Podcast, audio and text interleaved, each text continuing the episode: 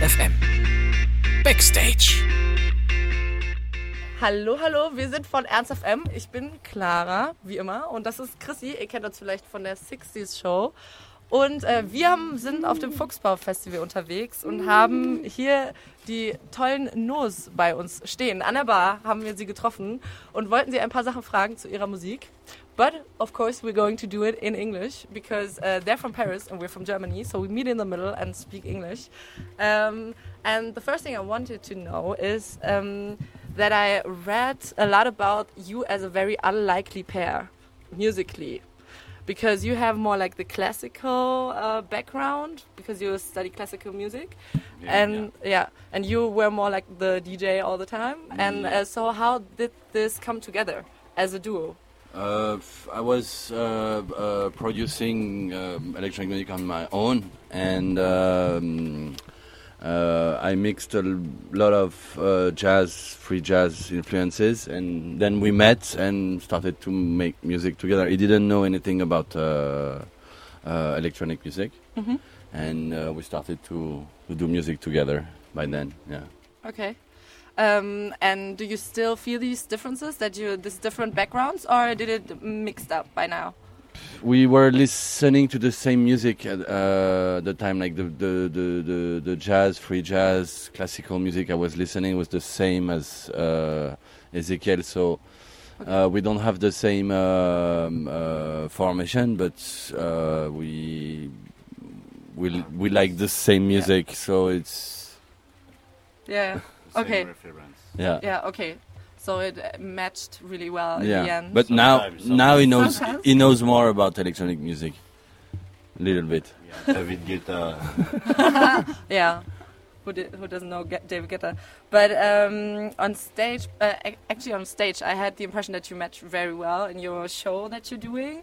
Is that uh, just on stage or off stage too? Are you really like matching together off stage also, No, or no? We don't speak together when we are out of Clash. stage. Just Yeah. when we have some interview or obligation. you have to. Things, you know. You have to look like friends then. Yeah, so yeah, yeah. hard, right? Yeah, After it's more.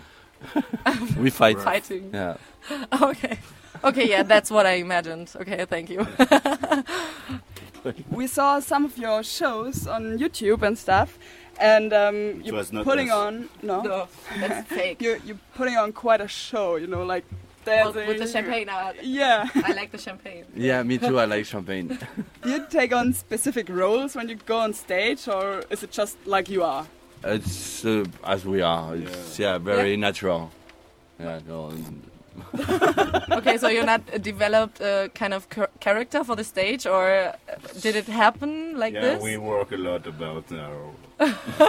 so, so that's really uh, a thing know, that would interest me because is it really all spontaneous, or is it more that you have some traditions by now that you always do? So it's not everything spontaneous, but what is out of the moment? no. It, de- it depends on the on the audience and the and the places. You know, you have some things you can do in some places, something you cannot do in other places.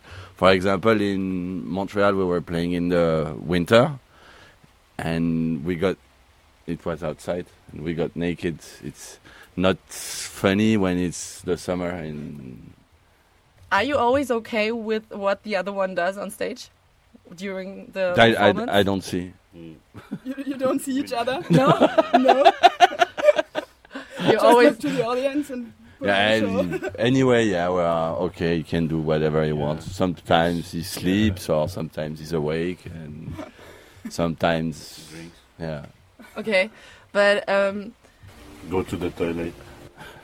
sometimes. during the show. and It- the other it one happens, doesn't yeah. notice. But what, Oh, what, what away would you do Stage is life, you know. Yeah. So Yeah, yeah. if you want to go to the toilet when you You are have on to. stage? What you do? Yeah, you have to go. Yeah. But um, you said that um, stage is life. Is it really like um, that? What you do on stage is your normal character, or is it more natural what you do on stage because you think you can get loose and just do whatever you want? Is it always like this, or do you think that you have to like be a different you when you're off stage? What is No, about that? Which one is more you, the one on stage and one off stage? Uh, the one with alcohol. So that could be on stage and off stage. Yeah, exactly. Okay. exactly. Um, let's talk a bit about your new album, which Yeah. just came out by now. I think it's a little bit less, a little less dance floor this time, a little more like being in the living room, relaxing. Yeah, yeah. A little but, like that? But we we we did uh, two versions of Yeah. the album. So- One version is more For more the bathroom and the other for the. the living dance room. room. Yeah. Yeah, how, how did it come that you made something for the living room too? Uh, it was the the idea we was because we we were working with uh, a drummer and a, a guitar player and we wanted to make music as a band. Uh, so it it was natural to make like more listening music. And uh, when we finished the album, we decided to uh, remix all the tracks and have some versions for the dance floor because we like also the dance floor. Yeah. Okay, but it was not to like keep the fans to your side because they are used to your dan- more dance floor music. Maybe a little bit, but also uh, because we like to play on um, on in clubs and and and play music to dance dance music. Yeah. So it's not because everyone's getting older and getting more quiet. yeah. Also, we do. Uh, Yeah. uh, Spend uh, more time in the living room. yeah. no, it's true that uh, uh, the, we also want to do music we want to listen to. Okay, and um, are some more changes planned in the future for musically for Nôze or anything regarding the I don't know yet. We're now we're working uh, mainly on on remixes, Mhm. uh, different remixes for different people, and but um, further than that, I don't know. Okay. We have maybe some collaborations, but we don't. Nothing is sure yet. okay. Yeah. Um, and uh, do you already have your vodka bottle for the concert? Now we stopped vodka. We're doing champagne. now. Ah, you're doing Yeah. champagne now? You're not. Why? Why is that? Why the sudden change? We are old. So the older people drink champagne. Or the, the other people drink vodka for us. Okay, but So- you have your bottle of champagne for for later. Yeah, my, um, I think so. Yeah, Okay, should be. it. Yeah, So uh, we see us at, our- at your concert. sure. We are um, very excited about that und äh, wir sehen uns beim nächsten Mal bei Ernst FM äh, mit einem neuen Künstlerinterview vom Fuchsbau Festival. Ernst FM. Laut, leise, läuft.